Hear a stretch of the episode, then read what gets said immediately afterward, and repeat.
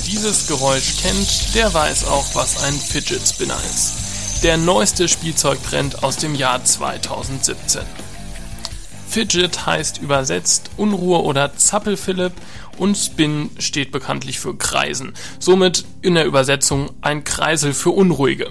Das Ganze ist recht simpel aufgebaut. In der Mitte befindet sich ein Kugellager und drumherum dreht sich ein Gestell aus Plastik oder Metall.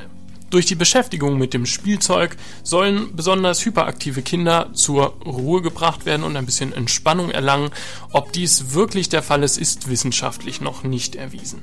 Doch der Trend geht weiter. Inzwischen gibt es sogar schon Fidget Spinner Apps fürs Handy und die Smartwatch. Auf Amazon bieten inzwischen über 8000 Händler Fidget Spinner an. Auf eBay findet man mehr als 600.000 verschiedene Modelle. Nach Schätzung wurden insgesamt bereits über 200 Millionen Spinner ausgeliefert. Doch ist die Erfindung wirklich so neu? Wenn man mal im Internet recherchiert, stößt man ganz schnell auf den Namen Catherine A. Hettinger, die schon 1993 ein Patent für ein Spinning Toy anmeldete. Dieses Gerät hatte sehr viel Ähnlichkeit mit einem Fidget Spinner.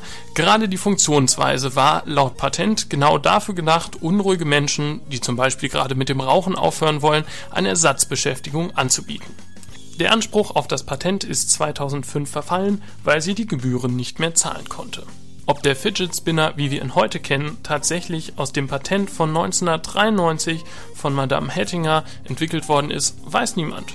Gewisse Ähnlichkeiten weist er auf jeden Fall auf. Wer gedanklich noch etwas weiter spinnen möchte, kann das gerne tun.